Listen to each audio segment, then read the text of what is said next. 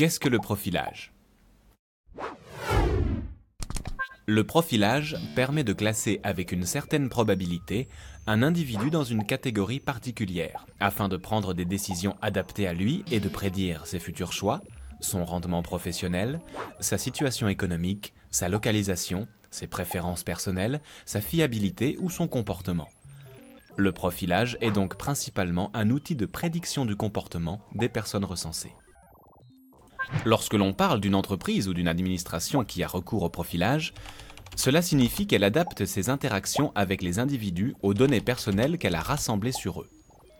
En conséquence, c'est un outil très puissant pour ceux à qui les données sont transmises.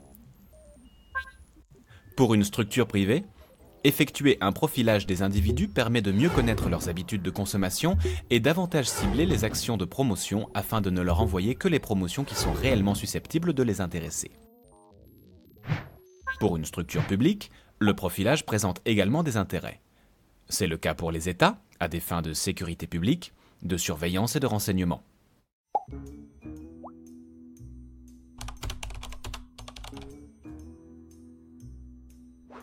Le profilage permet ainsi de surveiller une personne ou un groupe de personnes à partir de leurs données, afin de connaître leurs habitudes de vie, leurs lieux de séjour et de déplacement, ainsi que leurs activités et relations internationales.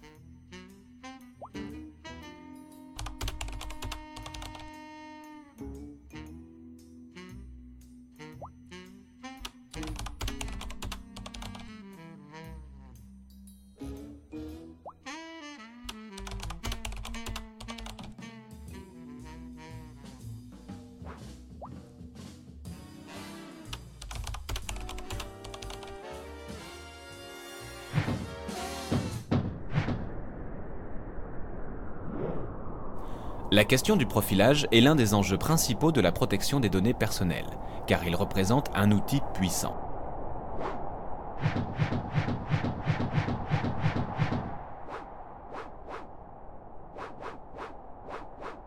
C'est une menace pour la vie privée à l'heure du big data, où la quantité d'informations générées par une personne peut être gigantesque comme par exemple grâce aux cartes de fidélité qui permettent de connaître votre consommation et vos déplacements, ou grâce aux cookies de navigation sur Internet.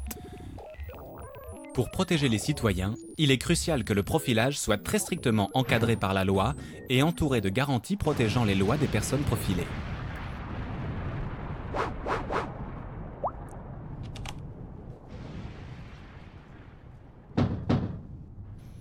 Le règlement européen sur la protection des données, qui entrera en vigueur en 2018, dispose que les décisions individuelles automatisées, y compris le profilage, sont interdites. Mais le règlement ajoute trois dérogations à cette interdiction de principe et autorise le profilage. Lorsqu'il est nécessaire à la conclusion ou à l'exécution d'un contrat, lorsqu'il est autorisé par une loi, par exemple une loi nationale d'un État membre, et enfin lorsqu'il est fondé sur le consentement explicite de la personne. Pour la quadrature, ces dérogations sont trop larges. Elles permettent des discriminations lors de la conclusion de contrats, par exemple avec des banques ou des assurances, ou lors de recrutement. Elles permettent des risques d'abus lors du fichage institutionnel des individus, principalement en matière pénale. Enfin, la dérogation en présence de consentement explicite n'est pas suffisante. Le consentement doit aussi être libre pour éviter toutes sortes de biais et de pressions lors de la réalisation d'un contrat.